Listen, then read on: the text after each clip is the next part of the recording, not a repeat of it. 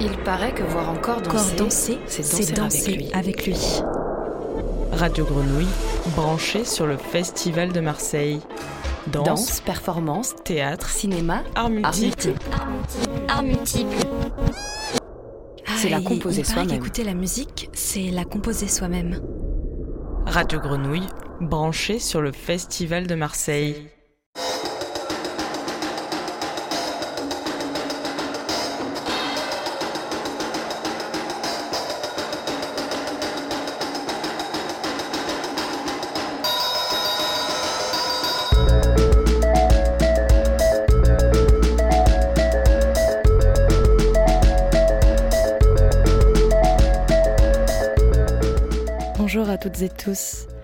Résistance, ruse, libération, trahison.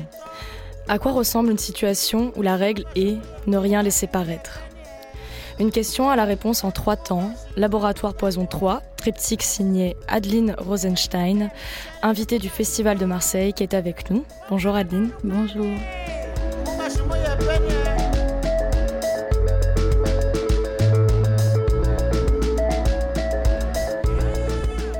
La gestuelle de résistants et résistantes, une exploration théâtrale et documentaire aux paysages divers, revenir sur la Belgique de l'occupation allemande, l'Algérie et sa colonisation, puis passer par le Congo et le Mozambique, leur lutte pour sortir de l'étranglement. Des points communs, bien sûr, ceux qui résistent, ceux qui trahissent, parfois un même visage aux gestes discrets mais préjudiciables. Votre démarche est souvent qualifiée d'écriture théâtrale documentaire. Comment définiriez-vous cette terminologie pour les personnes qui vous écoutent, Adeline? Eh ben, il y a des personnes qui disent c'est plutôt un théâtre documenté dans le sens où euh, je me base sur euh, ben, des, traces euh, d'événements historiques divers. Hum, moi, je, définis ça plutôt comme amener sur scène des, des textes ou des situations qui n'ont pas été créées pour le théâtre. Vous utilisez euh, l'histoire, euh, vous êtes inspiré aussi par des textes de sociologie pour euh, nourrir votre théâtre. Mm. là, vous vous attachez dans ce, dans ce, c'est un triptyque, donc c'est un troisième volet. Pourquoi un troisième volet? Qu'est-ce que vous n'aviez pas encore abordé dans Laboratoire Poison 1 et 2 mm. En fait, c'est parti au, au, hasard d'une série de documents défrichés par euh, des, chercheurs en Belgique euh, sur des partisans armés belges pendant l'occupation nazie. Bon, on s'est attaché à l'histoire de deux d'entre eux et il y en a un qui, après la libération et après avoir purgé deux ans de prison parce qu'il était condamné pour trahison, ils étaient tous les deux condamnés pour trahison eh ben, ils s'exilent. Et il y en a un qui s'exile en France, l'autre qui s'exile au Congo belge à l'époque. Et donc, je me suis tout de suite demandé comment ces hommes qui, en tout cas dans leurs écrits, euh, racontent les, les affres des regrets euh, consécutifs à la trahison, comment eux, ils vont réagir euh, face au, au, mouvement de libération de l'Algérie d'une part, et puis face au mouvement d'indépendance euh, au Congo. Et donc euh, ça, ça a donné lieu à, aux deux prochains épisodes. Là, on ne peut, pour ceux qui écoutent, ceux et celles qui écoutent, on ne peut pas voir que vous parlez avec vos mains. vous, euh, vous ponctuez vos phrases avec vos mains et c'est intéressant parce que la gestuelle, c'est le cœur de votre, votre spectacle. Comment vous, qu'est-ce que, quel geste veut dire quoi par rapport à la question de la trahison dans votre spectacle?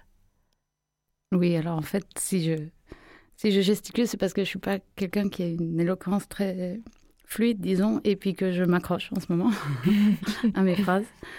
Euh, en fait, évidemment que euh, parler de, de mouvement de résistance, parler de clandestinité, c'est toujours euh, un peu une contradiction en soi, puisque là, il s'agit plutôt de dissimuler et de ne pas parler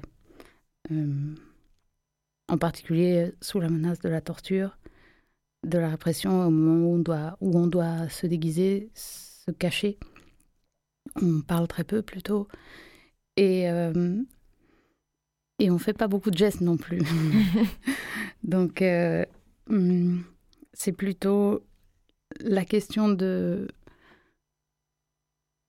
euh, l'apprentissage d'une certaine maîtrise de soi qui force à, une laconie générale. Et puis, dans le corps aussi. Et donc, euh, on, essaie de, on a essayé en tout cas de créer un, un langage de, fait de gestes très très très simples euh, qui en disent le plus possible en en faisant le moins possible. Et si on s'est attaché à cette forme de jeu-là, c'est aussi parce que hum, c'est du non-jeu, d'une certaine manière. C'est refuser l'incarnation et ne pas prétendre reconstituer des, des situations souvent extrêmement violentes. Donc on n'est pas en train d'incarner des personnages. On les indique simplement. Et c'est aussi ma petite mauvaise humeur personnelle vis-à-vis hmm, d'un certain théâtre, euh, théâtre de personnages et d'identification auquel euh, je préfère opposer euh, un, un, théâtre qui, ma foi, fait du théâtre, mais le moins possible. non, bon, là j'exagère. J'en fais quand même beaucoup. J'aimerais qu'on revienne un peu en arrière. Dans quel contexte est née l'idée de ce laboratoire Alors, il est né euh, de mon précédent spectacle, je crois.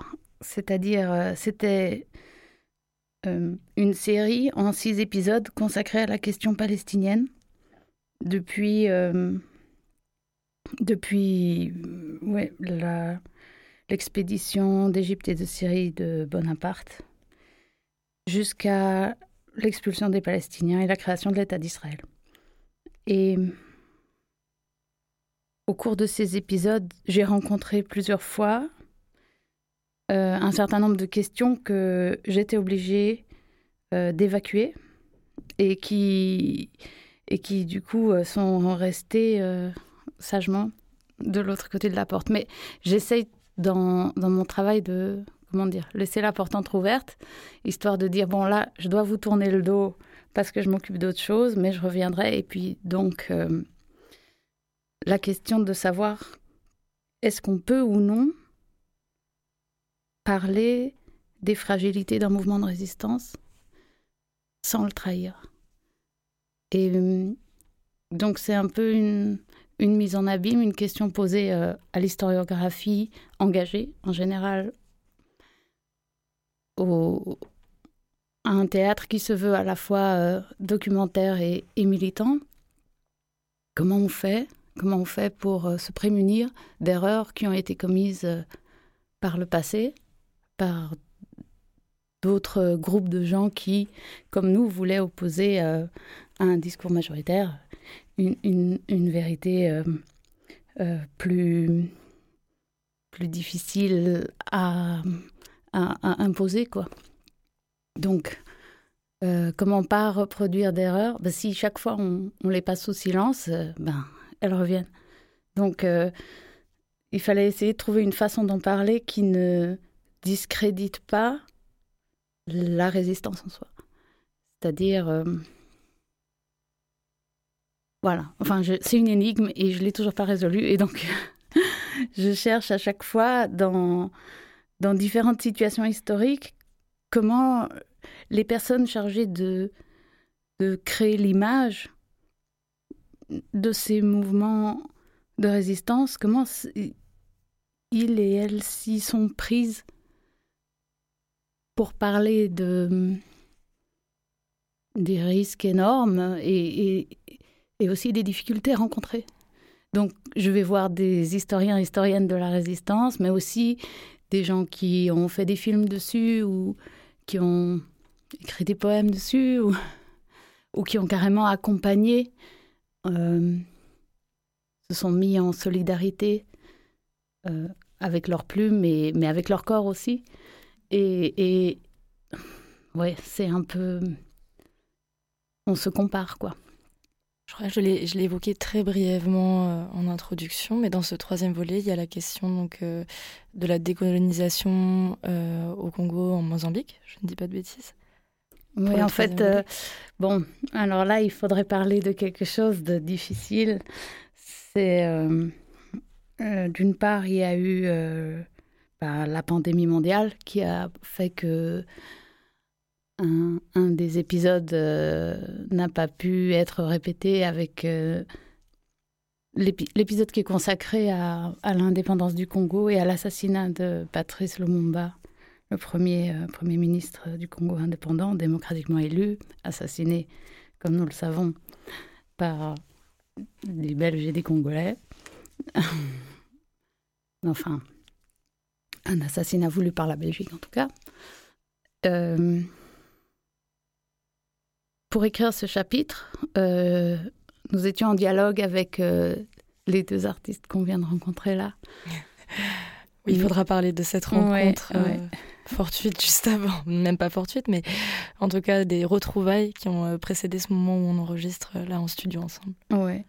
Il s'agit de Christiana Tabaro et Michael Disanga de Kinshasa, euh, rencontrés euh, il y a plusieurs années autour du travail qu'ils ont montré euh, hier et avant-hier à la Criée, le spectacle 7 mouvements Congo, auquel j'ai eu la chance de participer un tout tout petit peu euh, au moment de d'une résidence de dramaturgie, d'une ou deux résidences de, dramaturgie sur un, un manuscrit euh, exceptionnel écrit par Michael Disanka.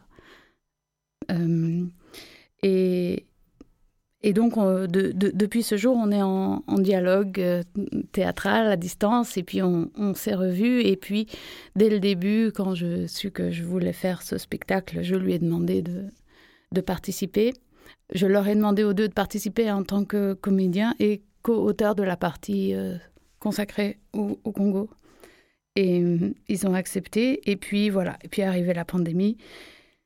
Donc on n'a pas pu avoir euh, de résidence ensemble. Puis l'année suivante, ça a été une série de refus de, visa qui étaient inexplicables et des raisons chaque fois indignes et très très très énervantes.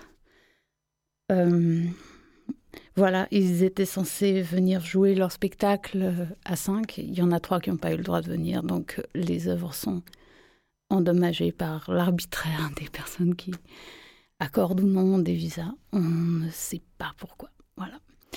Et, euh, et donc là, on va se voir, mais évidemment, entre-temps, ils ont dû, on, attend, on attendait chaque fois la possibilité d'une d'une résidence de répétition ensemble. Ça ne marchait pas. On a rencontré euh, deux autres comédiens, comédiennes qui sont d'accord de, de faire les doublures en attendant que leur situation se, se débloque. Et aujourd'hui, on, on s'est retrouvés là. Vous étiez tous euh, et toutes particulièrement émus quand Ah, bah. vous êtes retrouvés là à l'entrée du studio. Ah bah oui, oui, bah, bah, ça c'est, normal. On- Donc, pense qu'en mode performance, on va créer quelque chose euh, pour demain.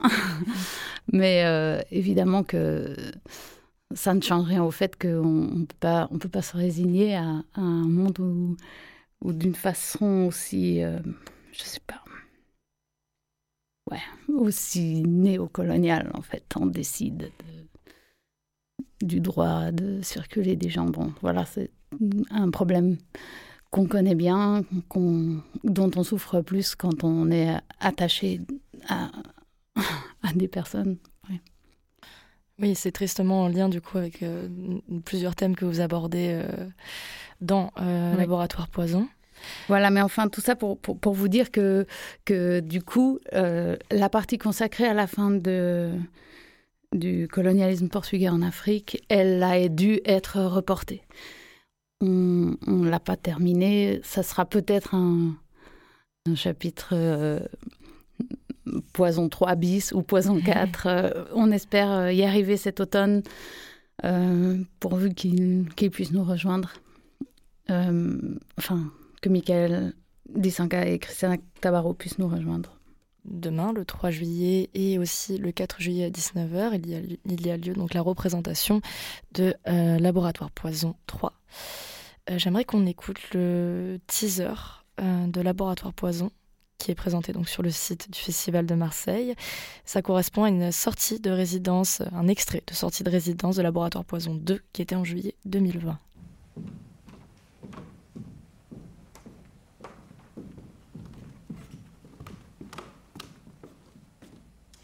C'est l'histoire d'un individu, vous lui tapez dessus, il devient votre ami.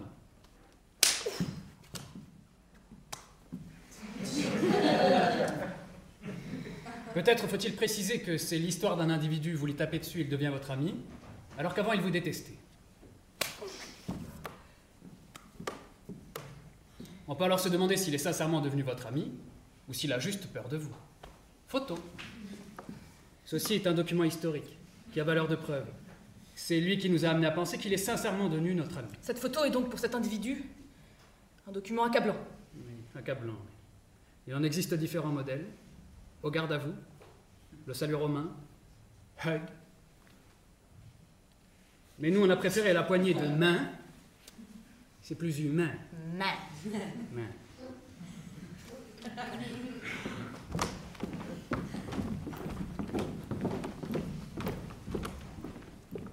C'est l'histoire d'un individu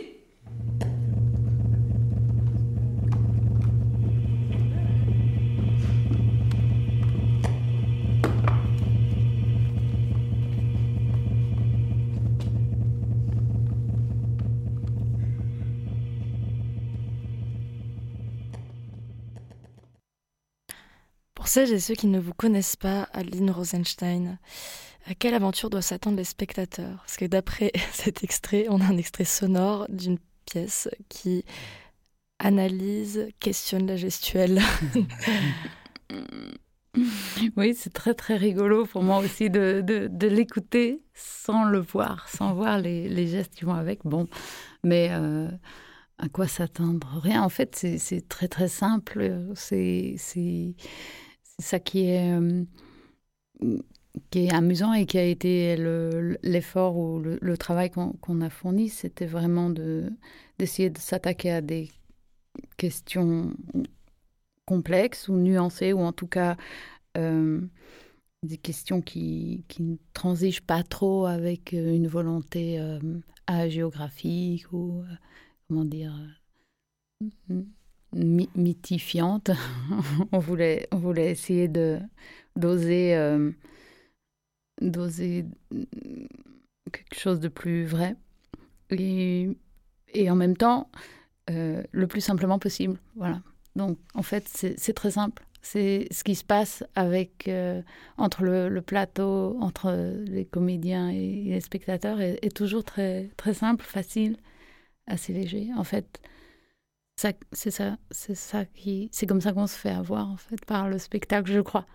Est-ce que j'allais vous demander, est-ce que quelle est la place du rire selon vous pour parler finalement de, de sujets dramatiques? Ben, faut pas pas qu'il y en ait trop. Et euh, mais étant donné qu'on est au théâtre et qu'on parle de théâtre et que le théâtre est toujours quand même un peu pâteau, un peu grossier, ben on n'oublie pas que qu'on ne fait que ça quoi, des des mimiques, des gestes. Voilà, il y a des personnes.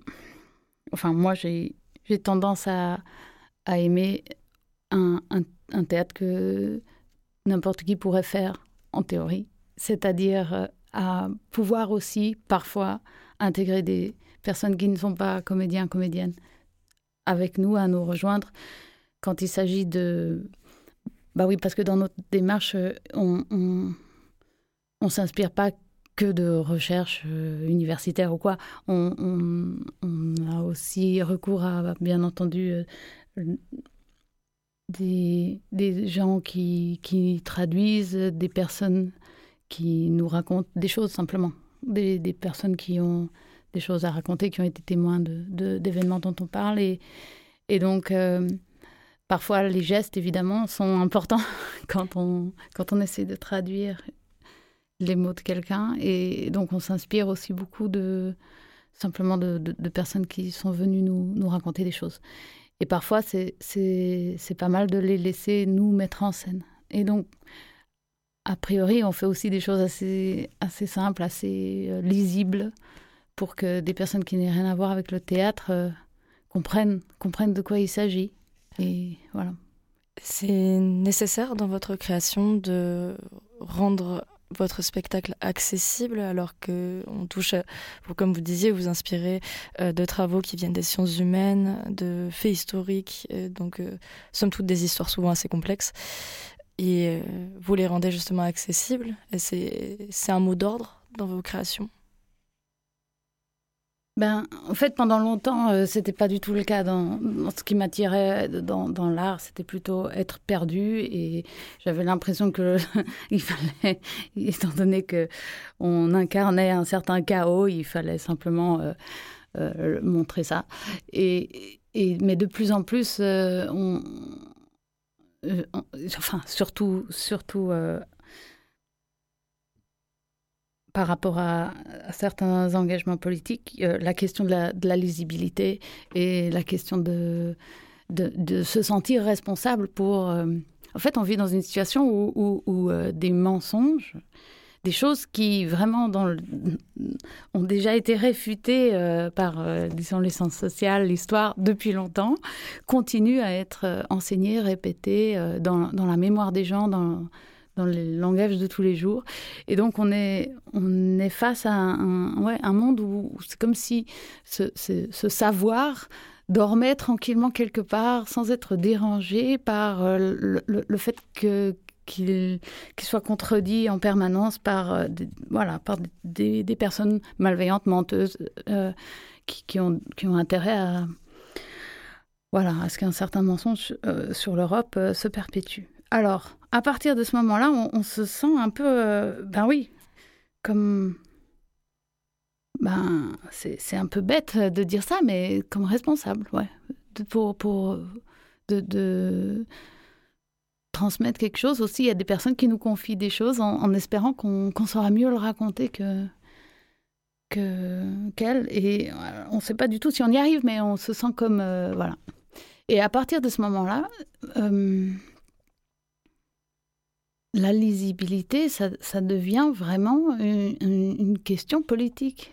C'est-à-dire comment faire pour éviter, à minima, que, que involontairement, euh, notre, nos, efforts euh, racontent le contraire de ce qu'on veut dire. Parce que ça, ça arrive, ça arrive tout le temps, évidemment. Parce qu'on est dans une position de privilégié, là, en, Europe, à pouvoir faire... Euh, de l'art et que cette position-là nous, nous rend aveugles sur plein d'erreurs qu'on peut faire tout le temps.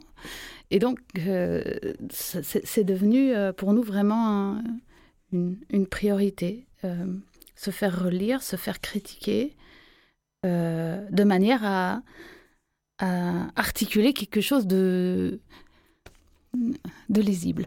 Alors, c'est ça que je veux rajouter, c'est que contrairement à moi, c'est vraiment plus simple quand on voit le spectacle, contrairement à quand je parle.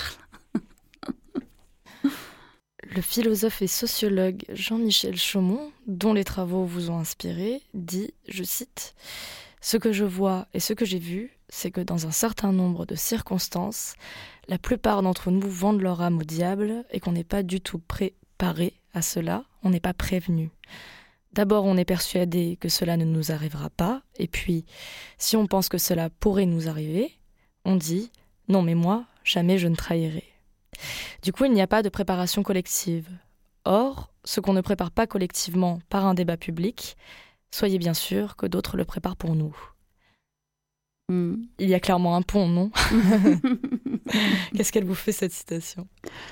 Oui, ben c'est un sociologue c'est-à-dire que c'est un ami aussi, hein, mais c'est un sociologue dans le sens où vraiment il a, il a épluché beaucoup, beaucoup, beaucoup de textes dans lesquels il découvre, euh, il découvre ça vraiment, comment des mouvements en, lui, il parle très précisément de, de, la question de la dénonciation euh, sous la torture. Et, et des, des déchirements qui, qui, se produisent par rapport à la difficulté de pardonner euh, à partir du moment où des personnes se font arrêter ou tuer euh, sur trahison. Et pourtant, euh, on se dirait que ben oui, la torture, c'est quand même une situation limite. Et, parler sous la torture, c'est à moitié pardonné. Et pourtant, les personnes ne se le pardonnent pas. Euh, et donc, il, il, il, a cet essai qui s'appelle Survivre à tout prix, point d'interrogation. Une tentative sociologique ou anthropologique sur euh, l'honneur. L'honneur, euh, et, en, disant que, voilà, que dans, durant ces, dernières années, on, a comme euh, relégué les questions d'honneur à un endroit qui, qui a mauvaise presse ou quoi, alors qu'il a l'impression qu'il qu serait temps de, de se préparer à cette possibilité-là. Comment Et alors lui, bon, il, il va jusqu'à dire qu'il faut qu'il faut apprendre à ouais, s'habituer à l'idée euh, qu'il faut se donner la mort plutôt que de, de devenir quelqu'un de nocif pour les gens qu'on qu aime ou les gens qu'on veut protéger. Voilà, donc moi, je... c'est un endroit où, où on se sépare un peu, quoi, parce que... Quel est votre point de vue, Adli Non, moi, je je, je, je, je, suis pas là pour euh, alerter les gens sur, sur le fait qu'ils ne savent pas assez bien, euh, qu'ils qu préparent pas assez bien leur suicide. Ça, non. Il euh, y, a, y, a, y, a, trop de personnes autour de moi que, que j'essaie de, de retenir. Enfin, bon, passons. Non, nous, avons, nous avons vécu un deuil dans, dans l'équipe. Il y a une, une personne qui s'est donnée la mort il y a un an. Euh, sans doute à cause du, du premier confinement. Euh,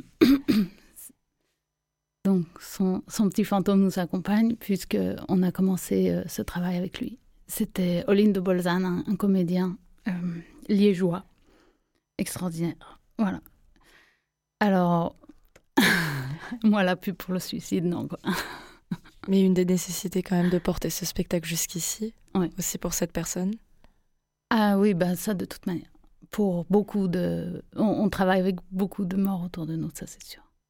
Interroger comment les répressions se sont transcrites et qui dans l'ombre y a participé, qui a su les contourner? Est-ce que vous pensez c'est encore nécessaire aujourd'hui? Pourquoi? Ah ben parce que la, la, répression est de plus en plus délirante. en tout cas, euh, je sais pas, les violences policières, euh, le racisme dans la police, c'est euh, des choses dont j'ai l'impression qu'elles sont vraiment omniprésentes. Euh, ouais, et, et, en augmentation. Et à part ça, ben, moi j'ai un problème depuis un certain nombre d'années qui s'appelle euh, la Palestine et le sionisme et le, la, la répression euh, ouais, la, la, répression de tout un pays sur un peuple euh, et, et le fait que que ça ait lieu, comment dire, en plein jour euh, depuis des années, euh, que ça se transforme en, même en, foire au, au, à l'armement et aux techniques répressives. On peut venir euh, faire ces, emplettes de, drones testées sur des villes palestiniennes et, et, autres euh, grenades assourdissantes euh, et autres techniques de mutilation sans donner la marque, etc. Bon, bref, pour parler de, de, de la circulation des, des techniques répressives, j'ai l'impression que je ne parle pas d'histoire, quoi. Je parle du présent, en fait. Mm. Mais c'est vrai que le, le recul, peut-être, le fait de, de de voir différentes euh, situations historiques dans lesquelles euh, des techniques sont inventées, puis mises en application et ensuite euh, cachées ou rendues euh, acceptables par de la propagande souvent ouais. portée par les arts et les sciences. voilà, ça c'est une perspective qui, qui m'intéresse. Et c'est peut-être une manière aussi de combattre, de aujourd'hui euh, faire de la mise en scène là-dessus, avoir des collaborations multiples qui les interrogent. Il y a clairement une part militante dans ce que vous créez. Est-ce que c'est une volonté de départ? Est-ce que vous imagineriez créer sans politique? Et est-ce que vous acceptez l'étiquette de faire du théâtre militant? Euh, alors, euh, c'est une, une, une, question en trois points aussi. non, mais c'est comment dire Évidemment que c'est une. Euh, c'est une étiquette euh, qui a eu mauvaise réputation, mais qui est plutôt très honorable. La question, c'est est-ce que c'est vrai? C'est vraiment ça. On, on, on, a une histoire d'un théâtre euh, de propagande, un théâtre qui. Comment dire dont, les effets sont nuls ou qui parfois euh, ne sert pas les spectacles proposés. Enfin, je ne sais pas comment dire. On a, aussi à protéger des espaces de liberté à l'intérieur euh, du monde de la culture. Et donc, on ne sait jamais dans, quoi on met les pieds. Excusez-moi. je suis toujours très, très, très, très honorée d'avoir la chance, d'avoir le droit de faire euh, du théâtre, etc. Mais en même temps, c'est chaque fois compliqué de savoir euh, euh, pour qui, quand, avec des sous qui viennent d'où, etc. Et donc, euh, là-dedans, bah oui, c'est assez facile de de faire euh, ah oui mais il est en mon œil. Et donc c'est vraiment dans le fait d'avoir une, pratique euh, d'écriture et de, de jeu et de je sais pas voilà des rencontres qui se font aussi en dehors des lieux de culture et ou bien de faire rentrer dans ces lieux de culture des, des personnes qui euh, ont des choses à, raconter qui ne sont pas forcément dans les pièces de théâtre éditées ou je sais pas. enfin bref, c'est un peu tarte à la ce que je raconte, mais enfin, c'est vraiment essayer de d'ouvrir euh, cette pratique à ce qui se passe à l'extérieur du, du, petit, du petit milieu, quoi. Voilà. Donc, moi, je sais que plus je. L'effort pour, pour créer ce spectacle a été tel que j'ai dû tourner le dos à beaucoup d'activités que j'avais dans le monde associatif et plus militant directement. Donc à partir du moment où je sais que je ne me rends pas des âgés, je ne suis pas euh, en train d'être en contact avec le terrain directement, je risque de ne plus mériter l'étiquette euh, théâtre militant, si vous voyez ce que je veux dire. Mais vous n'êtes plus au devant de cette scène-là, la scène directement militante. On, ne voit pas ce que je fais, mais je mets des guillemets par rapport euh, aux âgés, aux assauts, euh, aux manifestations. Mais vous êtes euh, au devant de la scène par rapport à ce que vous créez au théâtre avec euh, cette représentation-là et cette pièce-là. Et vous questionnez l'acte de résistance, l'acte de traîtrise est-ce que finalement ce n'est pas faire acte de résistance de l'incarner au théâtre de cette manière-là? On espère, parce que si... sinon il faut arrêter tout de suite. euh, ben oui. Non, puis aussi, euh, c'est vraiment euh, dans, dans, la question de. Euh, dans la question des, apories de la transmission du savoir, il y a aussi toujours la possibilité que, s'insinue euh, la trahison involontaire, c'est-à-dire euh, la, possibilité de, que de s'occuper de résistance dispense de résister ou quelque chose comme ça. Donc il faut toujours s'extraire se, de ce qu'on est en train de faire et puis retourner. En fait, il faut être un peu partout à la fois. Merci Adeline pour euh, cet entretien avec beaucoup d'émotions qui vous traversent. Ouais, merci beaucoup. ouais.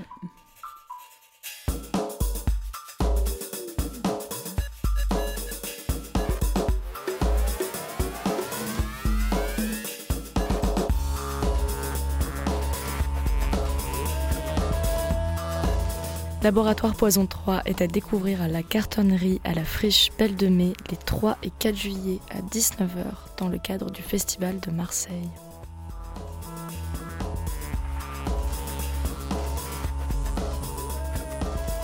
Radio Grenouille, branché sur le Festival de Marseille. Danse, Danse, performance, théâtre, cinéma, art art multiple. multiple. Art multiple.